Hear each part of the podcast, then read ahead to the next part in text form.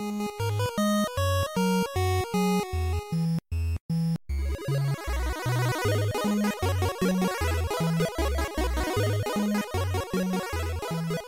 Hallo und herzlich willkommen zu Vollverbackt mit dem Alex. Moin. Und mir, dem Falco. Hallöchen. äh, und heute haben wir mal ein aktuelles Thema, ähm, beziehungsweise ich würde sagen, das hat auch eine, eine Komponente an sich, die, die generell ähm, die Branche betrifft, aber auch etwas, was gerade brandaktuell ist, nämlich der, äh, die Klage, die Epic gegen Apple und Google eingereicht hat. Genau, und äh, dabei dreht es sich im Wesentlichen um diesen ähm, Revenue Share, den Apple und auch Google in ihren jeweiligen Stores von allen App-Publishern einfordern. 30 Prozent. Genau, und da könnte man sagen, das ist äh, relativ weit verbreitet. Das ähm, betrifft ja nicht nur die, die Handy-Plattformen, sondern zum Beispiel auch Steam und man sagt ähnliches von Nintendo und Sony auf deren elektronischen Stores. Aber erstmal, um kurz zusammen zu fassen, was überhaupt passiert ist. Ähm, Epic hat ja schon längere Zeit sich darüber beklagt, ähm, wie das auf den mobilen Plattformen so ist und auf Google, äh, also auf Android sich erstmal geweigert, Google Play beizutreten eine ganze Zeit und hat das als, als separate APK über ihre Webseite und so weiter vertrieben. Ist dann doch irgendwann eingebrochen und ähm, hatte aber auch das Spiel die ganze Zeit lang auf, ähm, auf iOS im, im App Store und jetzt, vor wenigen Tagen, äh, zur Zeit, wo wir es aufnehmen, hat ähm, Epic beschlossen, dass sie diese 30% nicht länger hinnehmen wollen und einen, eine alternative Möglichkeit, die Ingame-Währung, die sogenannten V-Bucks zu kaufen, eingebaut. Denn ähm, mit einem direkten Payment-Provider ist man ja deutlich günstiger. 3 bis 5%, glaube ich, ist da so der Standard. Mhm. Ähm, und dann wollten die das halt Apple nicht abgeben. Apple hat daraufhin ähm, die, das, die App entfernt aus dem Store. Kurz danach auch ähm, Google, äh, wo sie das genauso gemacht haben. Und naja, Epic war darauf vorbereitet. Das, das, ist relativ offensichtlich von vornherein als, als Publicity-Stunt ausgerichtet gewesen, denn nicht nur war die Anklageschrift bereits vorbereitet, ähm, ich glaube elf Seiten oder irgendwie sowas, sowohl gegen Google als auch gegen Apple, sondern auch einen schönen Trailer dazu. Das, sowas, sowas, hatten wir bisher noch nicht. Und zwar ist das quasi eine Parodie ähm, eines alten Apple-Werbespots, ähm, der sogenannte 1984-Spot. Ähm, das war ursprünglich ein Spot von Apple, der gegen IBM gerichtet war, äh, um Apple darzustellen als die, die das Monopol äh, zerbrechen, was IBM um sich aufgebaut hat. Das war so, so eine, spielt in so einer ähm, ja, wie sagt man?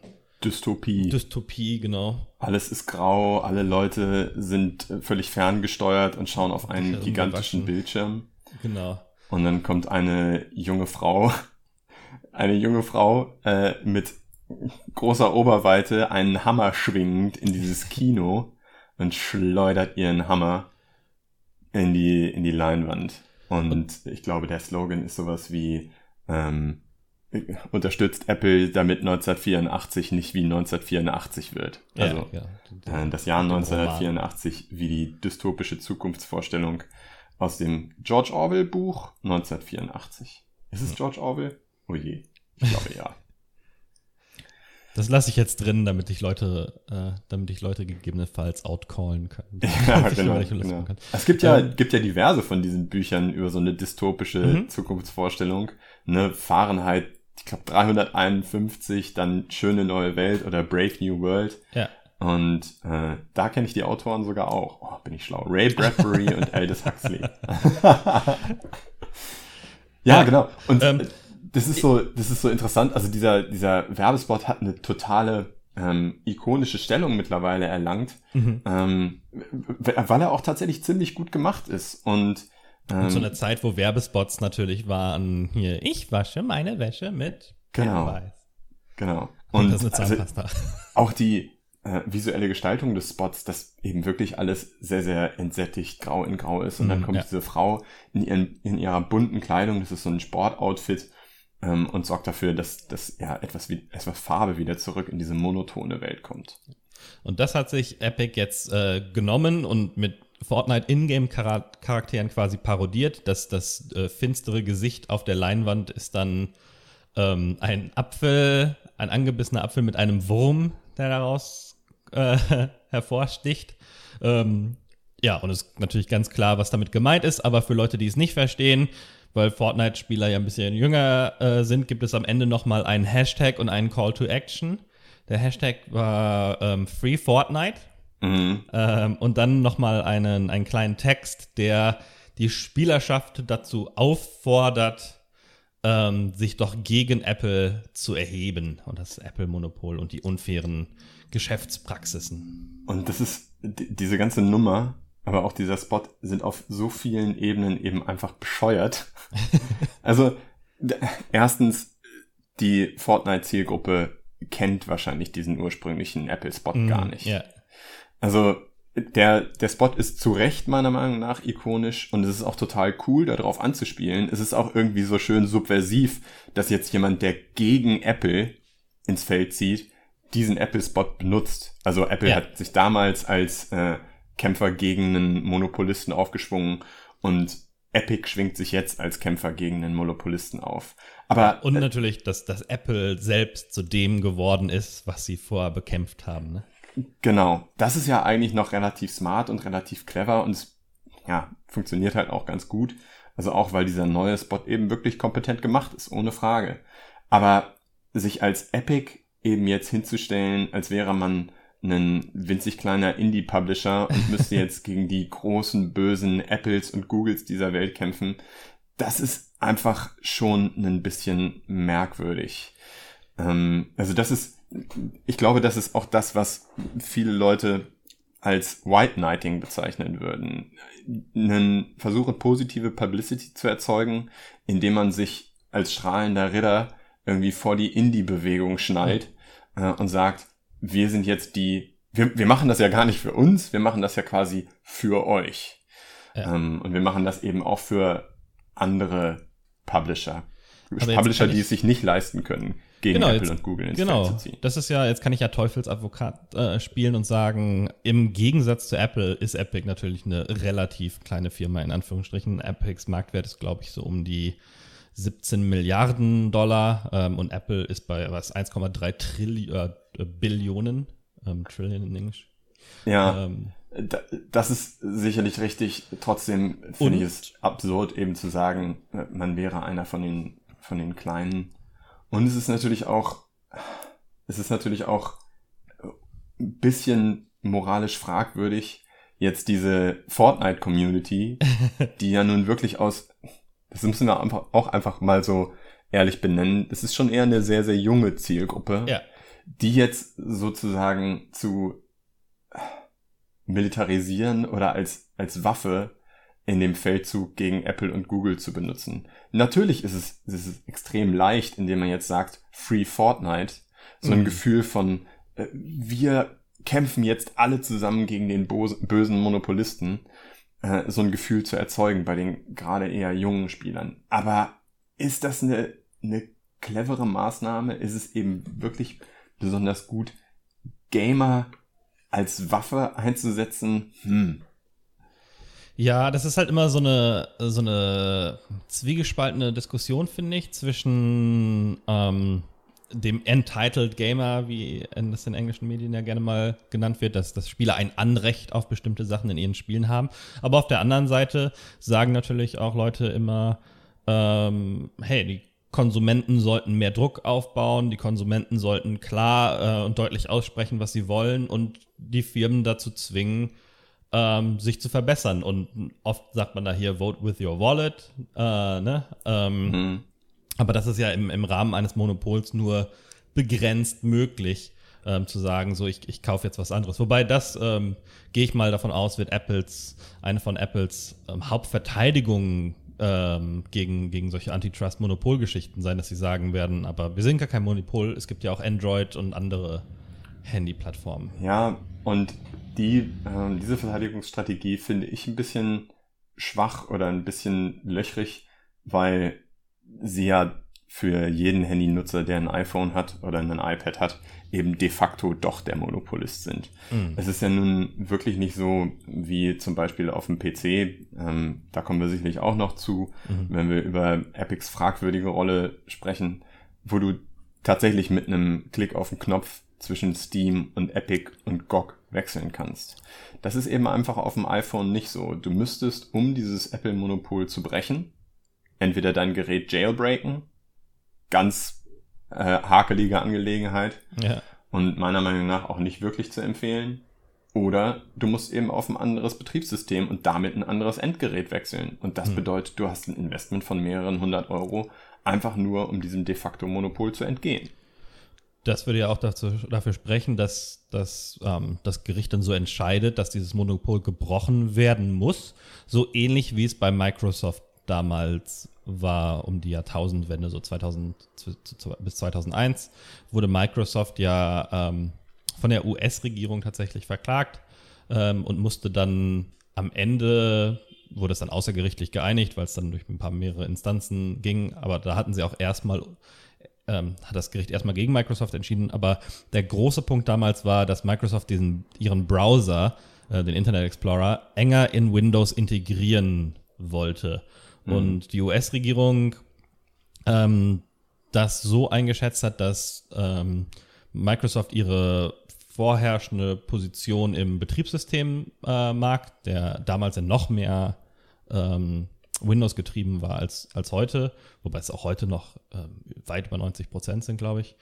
Ähm, und das dann als unfair ent, äh, empfunden hat, dass ähm, der Browser dann nochmal so stark darin integriert wird, äh, dass andere Browser dagegen nicht bestehen konnten. Und dann war eine der, der ähm, Endregelungen, dass Microsoft den es möglich machen musste, dass man den Internet Explorer deinstallieren kann, zum mhm. Beispiel. Und jetzt könnte man natürlich sagen, auf ähm, Apple ist das ja genauso, ne? Äh, viele Suchen kannst du gar nicht umstellen, dass es mit irgendwas anderem geöffnet wird als Safari zum Beispiel.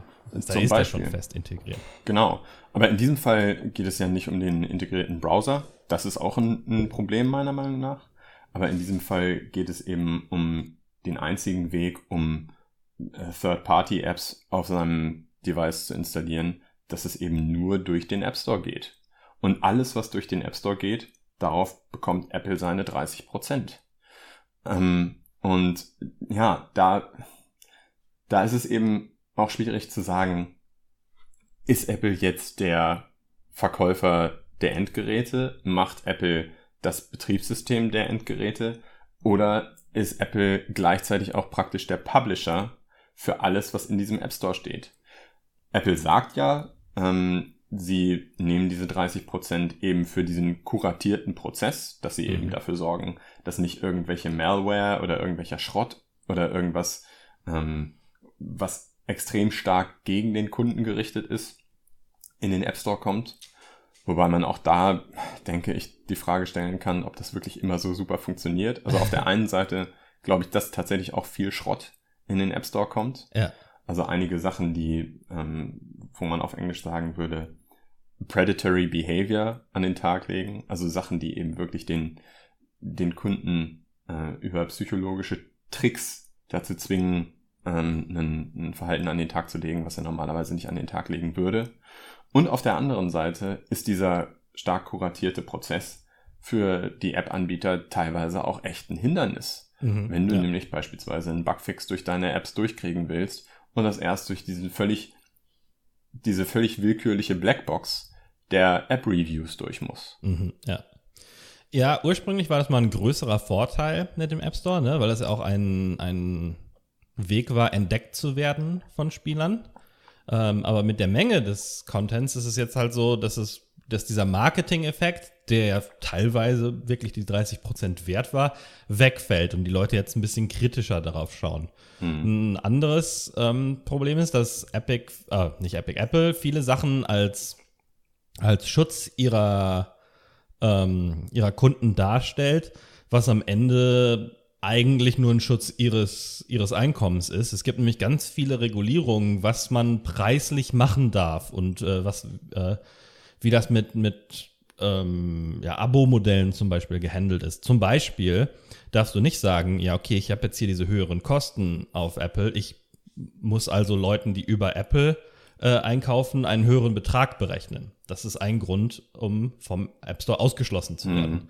Genauso darfst du nicht im App Store in deiner App sagen, hier gibt es auch eine Webseite, da kannst du hinklicken, da kannst du auch deinen Account verwalten. Mhm. Nicht, mal, nicht mal, dass du sagen musst, hey, hier gibt es das billiger, sondern der Hinweis darauf, dass die Webseite existiert, ist schon ein Grund, ausgeschlossen zu werden aus ja. dem App Store. Die einzige das Einzige, wo sie so ein bisschen eingebrochen sind, sind Streaming-Dienste, also Spotify und ähm, Netflix und so weiter. Da wurde es dann ausnahmsweise erlaubt, dass du ein Abo, was du außerhalb abschließt, auch auf äh, dem, dem Handy dann nutzen kannst. Aber in der Spielindustrie ist das schon ganz lange ein Thema. Ähm, damals, als es viele Browser-Games gab, die dann auch äh, eine Mobile-Variante hatten, äh, wurde es relativ früh schon als unfair empfunden, hatte ich das Gefühl, dass, ähm, dass diese Märkte so getrennt waren. Am Anfang waren die ja sogar ganz hart getrennt. Mhm. Das mussten separate, separate Server sein und so weiter. Ähm, und jetzt kam es auch nochmal auf mit äh, Spielestreaming, was als Apple nicht als Medienstreaming eingestuft wird, sondern als Cloud Computing äh, aus, ausführen von Sachen auf anderen Computern. Und das ist nur erlaubt, wenn du den anderen Computer selbst besitzt. Also du darfst Remote Desktop machen in deinen eigenen Computer aber du darfst nicht auf so einen Service zugreifen. Deswegen alles Mögliche von PlayStation Now und so weiter ähm, ist von Apple nicht erlaubt. Mhm. Und alles, was wir jetzt über Apple sagen, trifft ja im Prinzip auch auf Google zu, mhm. mit der Ausnahme, dass du eben bei Google auch APKs, was effektiv Apps dann sind, außerhalb des Play Stores herunterladen kannst und auf dein Device aufspielen kannst. Ja, wobei da auch ähm, auch von Epic unter anderem protestiert wird, dass es ähm, da eine, eine, dicke Sicherheitswarnung gibt, die mhm. einen Durchschnittsuser wahrscheinlich dazu veranlasst, es nicht zu installieren. Also dann kommt ein dickes Pop-up, hey, das ist eine unsichere Quelle, sind Sie sicher, das kann Schaden an Ihrem Gerät anrichten. Ja. Ähm, und naja, meine, meine Mutter oder auch mhm. vielleicht ein 13-jähriger Fortnite-Spieler wird sich ja. davon gegebenenfalls abschrecken lassen. Und ähm, im Speziellen ist jetzt nochmal aufgekommen, dass Epic wohl einen Deal hatte, um auf die OnePlus-Handys quasi vorinstalliert zu werden. Mhm. Ähm, oder zumindest einen, einen, Downloader direkt auf dem, auf dem äh, Homescreen ist, quasi, um das Spiel herunterzuladen. Und das wurde dann wohl auch von Google geblockt, dieser Deal. Und das ist tatsächlich ein großes Problem, wenn du auf deinem Mobile Device als Anbieter ähm, so einen Walled Garden hast, und praktisch machen kannst, was du willst. Du, dadurch, dass du so eine Marktmacht hast und dadurch, dass deine Kunden praktisch keine andere Wahl haben, bist du, wenn es nicht irgendwelche Regulierung von außerhalb gibt, bist du völlig ungehemmt in dem, was du tun kannst, um deine eigenen, äh, um deine eigenen Bankkonten weiter zu füllen. Und deswegen ist es grundsätzlich, finde ich, erstmal zu begrüßen, wenn dieser, gerade dieser 30% Share jetzt einfach mal hinterfragt wird. Warum sind es 30%? Einfach nur, weil es historisch so war und das, das war immer schon so, das haben wir immer so gemacht und es gibt keine wirkliche Konkurrenz, also können wir bei den 30% bleiben? Oder ist das eben, ist das eben ein, ein fairer Preis? Bei Steam ist es ja beispielsweise so, ist auch eigentlich eine ziemlich absurde Regelung, aber bei Steam ist es so, je mehr Verkäufe du hast oder wenn du über einen bestimmten Umsatz mit deinem Produkt gekommen bist, dann verringert Steam diese 30% auf 25%, 20%. Ich weiß nicht, ob es noch niedriger geht. Ja. Das bedeutet, besonders, ähm, besonders populäre Spiele auf Steam, die haben nicht nur einen höheren, einen höheren absoluten Umsatz, sondern äh, sie haben eben auch einen höheren relativen Profit, mhm. weil Steam einfach weniger nimmt. Ähm, und auf, ähm, auf den PCs ist Epic eben ins Feld gezogen und hat gesagt, hey, wir nehmen von euch nicht diese 30%, sondern wir nehmen 12%. Was auch erstmal ein willkürlicher Wert ist. Also warum 12%, warum nicht 15, warum nicht 9? Keiner weiß es, aber es ist auf jeden Fall deutlich weniger was sie ähm, am, am Umsatz in die eigenen Taschen sich einzahlen und was an die Spieleentwickler ausgeschüttet wird. Ja, wobei ich bin auch nicht so sicher, ob es immer waren es genau 12 oder ist es 12 plus Payment, was dann nochmal 3, 4 Prozent wären. Das kann sein. Habe ich ja. auch mal gehört. Äh, grundsätzlich finde ich, macht es Sinn für Steam zu sagen, ähm, dass das wird weniger, ähm, weil ja ein Teil der Overhead-Kosten gleich bleiben. Ne? Also ähm, das Anlegen von Foren und der, der Produktseite und so weiter, das passiert ja einmal. Ja. Ähm, und du hast natürlich irgendwann den umgekehrten Effekt, dass ähm, ein sehr populäres Spiel auch neue Nutzer zu Steam bringt, was Steam natürlich auch ähm, ja, quasi äh, unterstützen will, dass, dass es neue Steam-User gibt. Ich finde, auf dem PC hat das andere, alles nochmal ein bisschen anderes Geschmäckle, weil du ja die Alternative hast, das über irgendwas anderes zu machen. Also wenn der Service von Steam, was jetzt ähm, der, der, der Marketing-Entdeckbarkeitsfaktor angeht und die ganzen Hintergrundsachen ähm, wie Cloud-Saves und so weiter, wenn dir das die 30% nicht wert ist, ist es relativ leicht, das Spiel über andere Wege zu vertreiben, ähm, was auch funktionieren kann. Also ist natürlich schwieriger, ähm, aber irgendwo kann man sagen, kippt das ja. Ne? Minecraft zum Beispiel brauchte Steam nicht, war auch so mhm. sehr erfolgreich, auch bevor Microsoft es gekauft hat. Also ähm, man könnte sagen, dass bei Steam der Wert von Steam ähm, niedriger wird mit, dem, mit der Menge an, an Produkten, die da um Aufmerksamkeit kämpfen und dann, naja, wenn Leute dann irgendwann anfangen, nicht mehr auf Steam zu sein, dann müsste Steam den Preis anpassen. Und das ist quasi eine Entwicklung, die ich finde, sehen wir durch den Epic Store, dass ähm, es lukrativ genug ist, eine Alternative anzubieten. Denn das, der, das andere wäre ja, wenn, wenn Steam einfach so gut ist, dass alles andere, was du versuchst aufzubauen, sofort verpufft. Was übrigens am laufenden Band äh, passiert. Wie oft mich Leute über ihre neue Steam-Alternative angesprochen haben mhm. auf Messen, ist, ist echt lachhaft. Ne? Also es ist ja. nicht so, dass das nicht Leute versucht hätten, ähm, dagegen einzusteigen. Aber du musst da schon mit einer gewissen Marktpower ähm, rangehen und einer Strategie, wie zum Beispiel bei Epic, dass du halt sagst, ja, okay, wir haben jetzt Exklusivtitel, um erstmal eine Nutzerbasis aufzubauen. Und das ist für mich auch der Grund, also der Blick auf den PC und auf die PC-Landschaft ist für mich eben auch der Grund zu sagen, weswegen Epic nicht unbedingt als Held in dieser ganzen Geschichte taugt. Denn Epic macht es so, ich glaube, es ist ein Stück weit notwendig, ähm, aber Epic macht es eben so, dass sie auf dem PC in ihrem Epic Store Exklusivtitel anbieten. Das bedeutet, sie haben mit Spieleentwicklern, mit Publishern irgendwelche Deals abgeschlossen, die dafür sorgen, dass ein Spiel eben nur im Epic Store ja. vertrieben wird.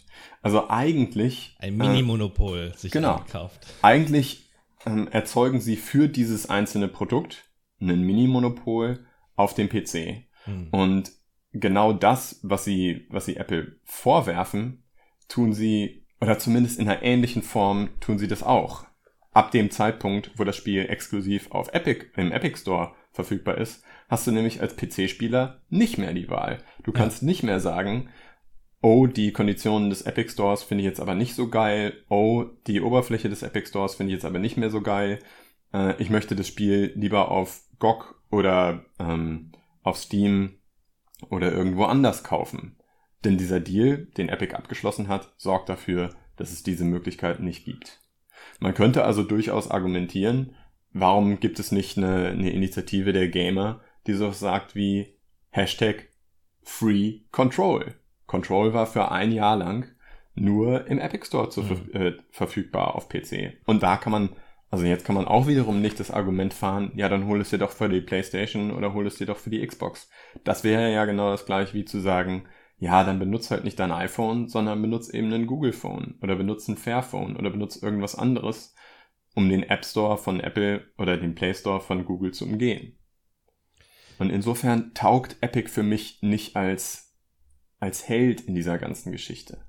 Verkompliziert wird das Ganze ja auch nochmal, weil du ja quasi drei Instanzen hast. Ne? Du hast den, den Plattformanbieter, den ähm, Kunden, aber du hast natürlich auch den Entwickler. Und dem Entwickler Optionen zu geben, ist natürlich auch noch eine, eine Frage. Ne? Also bei, bei Produkten, ich weiß jetzt nicht, ob der Kunde darauf ein Anrecht hätte, dass Kellogg's auch im Aldi verkauft wird. mhm. zum Beispiel, weißt du? Oder äh, Kellogg's kann sich dann halt aussuchen, mit wem kriege ich einen guten Deal hin und wo will ich mein, meine, äh, meine Frosties verkaufen. Mhm. Ähm, und naja, da ist halt so eine Sache wieder. Ähm, das ist auch nicht was, was man unbedingt erwarten kann, finde ich. Ne? Das ist das, das, das stimmt. Also das ist nur auffällig aufgrund der wenigen. Also wenn es nur zwei Supermärkte gäbe, ja. ähm, dann würde es natürlich mehr auffallen. Das stimmt, wobei man dann auch wieder sagen muss, dann der Kunde hätte ja immer noch die Wahl, zu diesem anderen Supermarkt zu gehen. Mhm. Beim App Store von Apple gibt es diese Möglichkeit eben nicht so gut. Stimmt, weil es miteinander ver verzweigt ist. Deswegen genau. finde ich auch den, den Vergleich zu Konsolen viel interessanter. Sollten Nintendo ähm, und Sony dazu gezwungen werden ähm, und Microsoft, dass du, ähm, dass es alternative Wege gibt, die Spiele zu erwerben, die nicht durch das Lizenzierungssystem von Nintendo zum Beispiel müssen. Also zum einen nicht durch den Store, da kann man natürlich sagen, okay, Keys kann man gegebenenfalls extern kaufen, ähm, Kopien kann man, also so, äh, auf Discs kann man oder, oder, oder Cartridges kann man extern kaufen.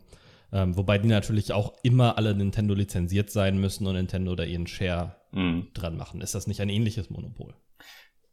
Das ja, ich finde, das ist ein ähnliches Monopol. Das wäre halt aber ein Kampf, den die, die, die Kunden ausfechten mhm. ähm, müssten. Und den die Kunden tatsächlich ja auch, indem sie mit ihrer äh, Geldbörse eine Wahl treffen, schon bereits ausfechten. Wir haben jetzt hier eben diese besondere Situation, dass ein, ein Spieleentwickler sagt, äh, wir, wir laufen jetzt voran, äh, wir sorgen jetzt für eine neue Bewegung, indem wir alle Gamer, die Fortnite spielen wollen, verbrüdern und mit ihnen gemeinsam ins Feld ziehen gegen die bösen, bösen Mobile-Monopolisten Apple und Google. Was ich, was ich eben weiterhin so ein bisschen schwierig finde bei dieser ganzen Angelegenheit mit Epic, ist, ich bin, bin mittlerweile so ein kleines bisschen ähm, skeptisch, was den Einfluss von chinesischen Unternehmen in irgendwelche Plattformen, in irgendwelche Publisher, in irgendwelche Themen angeht. Ähm, und inwiefern einen Tencent, die ja nun auch, sind die Mehrheitseigner bei Epic oder haben sie nur nee, um die 49 Prozent? Ja, ja, genau. Und inwiefern inwiefern deren Mitspracherecht und deren enge Verzahnung mit der kommunistischen Partei in China einen Einfluss auf das Geschäftsgebaren von Epic haben. Ich glaube, das ist ein, äh, wenn wir, wenn wir das Thema jetzt aufmachen, öffnen wir Pandoras Büchse. Aber es ist zumindest noch ein weiter, weiterer Puzzlestein in diesem riesengroßen Puzzle, ähm, weswegen man wirklich, wirklich skeptisch oder wirklich, wirklich vorsichtig sein muss, ähm, wenn man sich auf die eine oder die andere Seite schlägt. Also bei dieser ganzen Thematik gibt's in meinen Augen keine keine das, guten. ja, genau, also das könnte man ja noch weiter ausrollen. Ich glaube, dass Apple genauso verzahnt mit der amerikanischen hm. Regierung ist und als Europäer ist ja. das äh, gegebenenfalls ähnlich dystopisch, gerade mit den aktuellen Entwicklungen da. Das stimmt, ähm, das stimmt, aber das hat sich, also ich würde sagen, das hat sich in den letzten, dieser Blick hat sich in den letzten Jahren doch verändert. Definitiv. Ja. Das ist ja immer was, was ähm, Deutsche gerne sagen, wenn, wenn es um Datensicherheit und sowas geht. So, ja, jetzt im Moment ist das vielleicht kein Problem, aber was ist, wenn jemand anders dann an die Macht kommt oder an diese Daten kommt? Mhm. Ähm, ich glaube, bei, bei Epic ist es nicht so, ähm, nicht so ein großer Faktor. Ich glaube, das ist, weil Tim Sweeney ähm, schon so als Aktivist bekannt ist mhm. ähm, der das über seine Karriere immer wieder mal gemacht hat, versucht mit solchen Sachen zu, zu brechen und so Sachen zu verändern. Also ich glaube schon, dass der da die treibende Kraft hinter ist und nicht irgendwie Sinister Corporatism, wobei natürlich Gewinn, also es kann auch sein, dass Epic da den Epic Store für iOS an, anpeilt. Ich glaube, ja. der große Unterschied bei Konsolen und, und Handys ist, dass ich, dass ich Smartphones ja mittlerweile zu Commodity, wie sagt man auf Deutsch, einem Verbrauchsgut entwickelt haben, dass das speziell so verkauft wird wie ein Computer. Ne? Das ist, das ist eine, eine, ein, ein Teil deines Lebens ist, der eine ganze Bandbreite von Funktionen mhm. abdeckt. Ähm, von Bankgeschäften, Lebensmitteleinkäufen, Medien, ähm, Und dass da es leichter, äh, leichter zu sagen ist, dass das eine, eine offenere, kom kompetitivere Plattform sein muss, als jetzt zum Beispiel eine Spielekonsole, die mhm. mit einem ganz engen, ähm, mit einem ja, mit einem ganz engen Funktionsumfang, Funktionsumfang oder Produktversprechen verkauft mhm. wird. man kann natürlich sagen, okay, Apple hat da viel in Research und Development gesteckt und ähm, diesen ganzen App Store, äh, diese ganze Sache erst etabliert und müssen dafür finanziell auch belohnt werden. Wobei ich finde, das wurden sie. Sie mhm. haben da lange genug dran verdient. Ja. Ähm, und jetzt meines, meinem Gefühl nach wäre es an der Zeit, dass das ein bisschen aufgeweicht wird vom Gesetzgeber. Der Meinung bin ich auch, weil die Marktmacht einfach zu groß geworden ist. Mhm. Wenn du diese, dieses alltägliche Gut, dieses, ähm, es ist ja, ist ja fast schon ein Handy zu haben, ist ja fast schon wie Toilettenpapier zu benutzen. Das ist eben einfach, das ist eben einfach mittlerweile zu einem Teil unseres Alltags geworden. Und wenn zwei Firmen so eine große Macht darüber haben, ähm, wie du mit einem Alltagsgerät umgehst, ich bin auch der Meinung, da sollte es eine stärkere Regulierung und auch einen geringeren Prozentsatz äh, an den Umsätzen geben. Ja. Es ist, ich finde es saumäßig schwierig zu sagen, wie hoch dieser Prozentsatz sein sollte. Für mich sind die 30% willkürlich gewählt, aber die 12% von Epic sind eben auch willkürlich gewählt. Eigentlich müsste auch das müsste auch das etwas sein. Ja, man könnte fast sagen, Apple folgt eher dem Industriestandard, der ja. im Einzelhandel, ja. am PC, auf Konsolen und überall eigentlich ungefähr der, der ja. 30er-Share ist. Eigentlich äh, müsste man vielleicht auch da von außen vorgeben, wie hoch diese Schwelle dann tatsächlich ist. Aber äh, am Ende geht es allen Beteiligten an dieser Stelle, glaube ich, nur um Geld weil es ja. so unglaublich viel Geld ist, von dem wir hier reden. Ähm, also mit Fortnite wurden seit äh, seitdem das auf Apple läuft, irgendwie was was habe ich gelesen, 1,6 oder 1,8 Milliarden Dollar umgesetzt, mhm. was einfach eine gigantische Menge an Kohle ist, obwohl ja. das Spiel noch gar nicht so lange auf dem auf dem iOS Gerät verfügbar 600 ist. 600 Millionen direkt in Apples Taschen davon. Ja. Das ist äh, das ist einfach eine Menge Kohle. Ne? Also der Unterschied zwischen 12 und 30 Prozent macht da dann einfach eine ganze Menge aus. Ich weiß gar nicht genau, ob Epics Vorschlag jetzt ist, diese 30 Prozent auf 0 Prozent zu reduzieren oder ob sie, ob ihr Endziel, also das, was sie im, im ultimativ erreichen wollen, ähm, eine Verringerung auf einen, einen niedrigeren Prozentsatz ist. Keine Ahnung. Ich glaube, ihr Ziel ist es, ähm, dass du eine Alternative nutzen kannst. Ja. Ähm, also, dass du nicht durch Apple-System gehen musst. Vielleicht noch nicht mal für Installationen, sondern für ähm, Bezahldienstleistungen. Und äh, wenn, auch wenn es Epic dabei nur, in Anführungszeichen, nur um die Fortnite-Milliarden geht, Apple muss an dieser Stelle und Google muss natürlich auch an dieser Stelle mit allem, was sie haben, darum kämpfen, dass sich daran ja. nichts ändert. Apples, Denn für Apple und Google würde das bedeuten, dass das ja dann für alle Apps gilt. Der Wert würde, äh, würde, würde komplett einbrechen, der, der Firmenwert von Apple und Google. Ja. So viel Geld wieder durch verdient äh, ja. wird. Ähm, aber, aber ja, ähm, ich meine, ist ja, dass, dass die unendlich lange mitverdienen an In-App-Käufen, finde ich ganz schön, ganz schön krass. Also äh, ähm, Apple kostet ja dann auch nochmal 100 Dollar Developergebühren oder sowas, ne? Mhm. Ähm, um da überhaupt Mitglied zu sein. Und der Aufwand des Kuratierens ist ja ähnlich.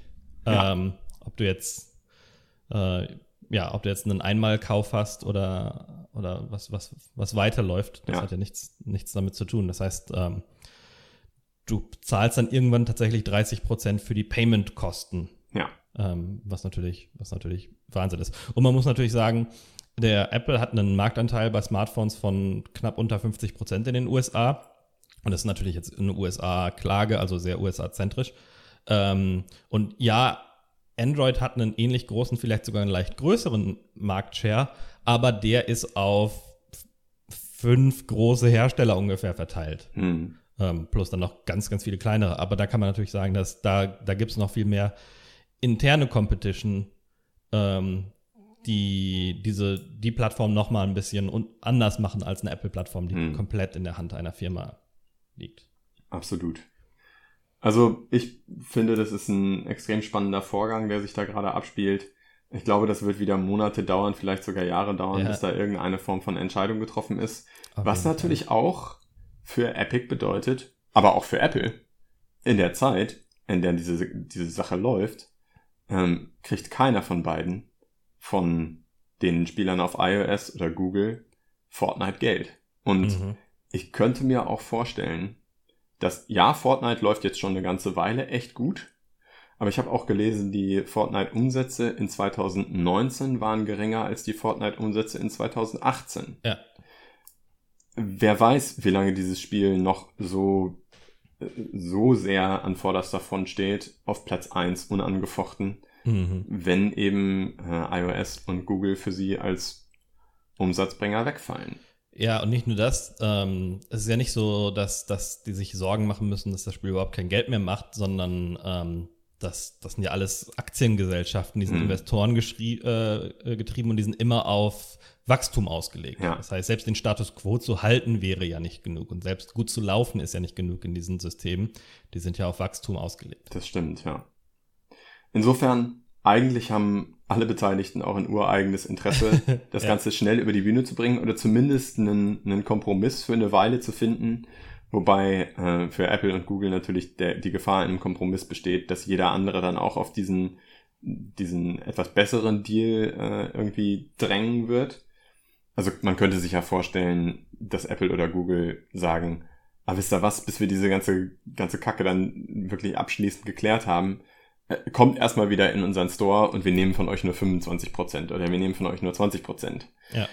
Das, darauf können sich Google und Apple aber eigentlich nicht einlassen. Und eigentlich kann sich auch Apple, äh, Epic nicht darauf einlassen, mhm. weil es ja nicht das ist, was sie wollen.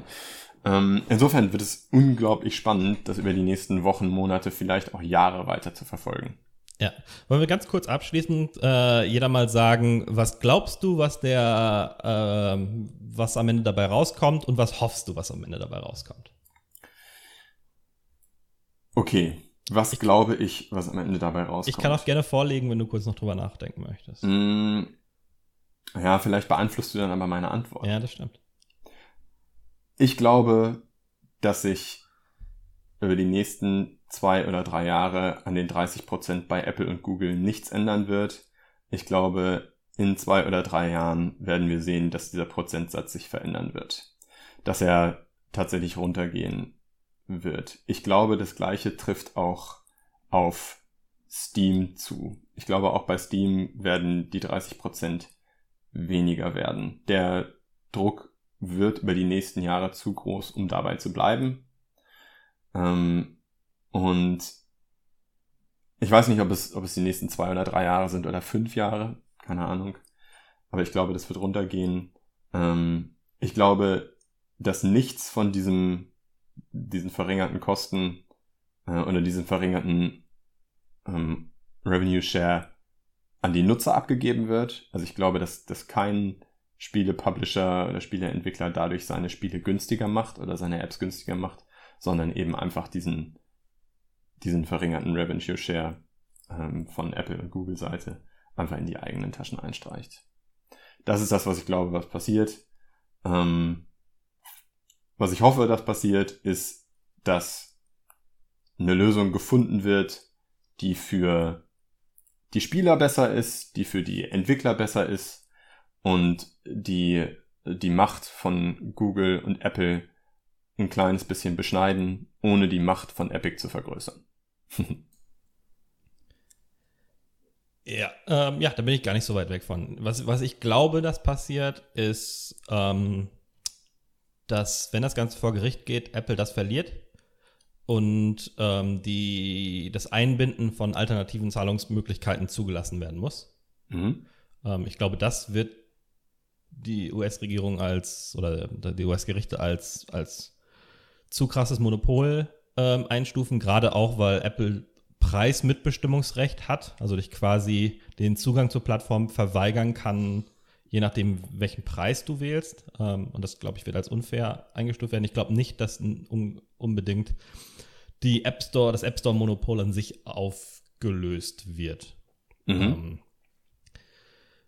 Ähm, was, wie es sich dann Zahl, zahlungsweisenmäßig verändert, weiß ich nicht, ob Apple dann irgendwie eine, eine Einmal-Fee erhebt, wenn du ein Spiel publishst oder sonst was. Das, das kann sein. Ähm, Mhm. Vielleicht ist dann eher sowas. Aber ich glaube nicht, dass sie für immer an allem mitverdienen werden können, wie sie es im Moment machen. Ähm, was ich hoffe, ist, dass das zum einen ähm, gut für die Entwicklergemeinschaft overall ist. So, ja, ähm, Epic ist da auch nicht einer der Guten, aber das ist für mich so ein bisschen wie in so einem Mega-Monster-Film, weißt du, wo sich Mhm. Godzilla und King Kong prügeln Ja. ähm, und am Ende ähm, ist das besser, als, als wenn sie dich zerquetschen Ja. ähm, und vielleicht kommt was Gutes für uns andere dabei rum. Ähm, ich glaube aber auch, dass es sich nicht unbedingt positiv für die Kunden auswirken wird. Ähm, ich glaube, das, was Apple macht, hat schon Vorteile für die Kunden, dass Zahlungssysteme alle durch ein System laufen, dass du nicht jedes Mal gucken musst, ist das jetzt PayPal, ist das jetzt ähm, Kreditkarte, wie bezahle ich jetzt für jedes Spiel unterschiedlich. Mhm. Ähm, und es ist natürlich auch ein Sicherheitselement. Wobei ich glaube, dass es, dass es schon ähm, dann einige Apps geben wird, die es vorhin nicht gab. Also eine interessante Diskussion, die ich jetzt letztens gesehen habe, war Floatplane. Das gehört ja zu der Linus Media, Media Group, die Linus Tech Tips Channel. Und die sagen, die hätten gerne eine App, aber aufgrund dieser ganzen Einschränkungen ähm, können sie im Moment keine App anbieten, weil sie von Apple ständig aus dem Store gekickt werden, weil sie halt irgendwie einen Link auf die Webseite hatten oder sowas und im Moment gar nicht mehr wissen, warum sie Mhm. nicht drauf sind. Und ich glaube schon, dass es dazu, dass es solchen Firmen hilft, dass es schon innovat innovative andere Apps ermöglicht. Mhm. Ähm, und das für die Kunden teilweise besser ist, dass sie ihre, ihre Abos vom PC dann zum Beispiel auch in Apps weiter nutzen können. Also ich glaube schon, dass es einen positiven Nebeneffekt haben wird. Ja. Ja, das ist ja das Paradoxe äh, an der, an der Kunden-Hersteller-Beziehung. Kunden sind ja durchaus für ein kleines Quäntchen mehr Komfort durchaus bereit, auf total viele ihrer Rechte zu verzichten Mhm. oder total ähm, auf total viele Dinge zu verzichten, die eigentlich zu ihrem Vorteil wären. Ja. Ne, Also genau das. Du, du hast diesen einen, diesen One-Stop-Shop äh, mit dem App Store und eigentlich ist das für dich als Kunden ja total blöd. Ne? Ja. Monopole sind immer schlecht für den Kunden. Aber weil es eben alles an einer Stelle ist, ist es eben ein gewisser, gewisses Plus an Komfort, das du eigentlich aber auch nicht wieder aufgeben willst. Also total Mhm. paradox.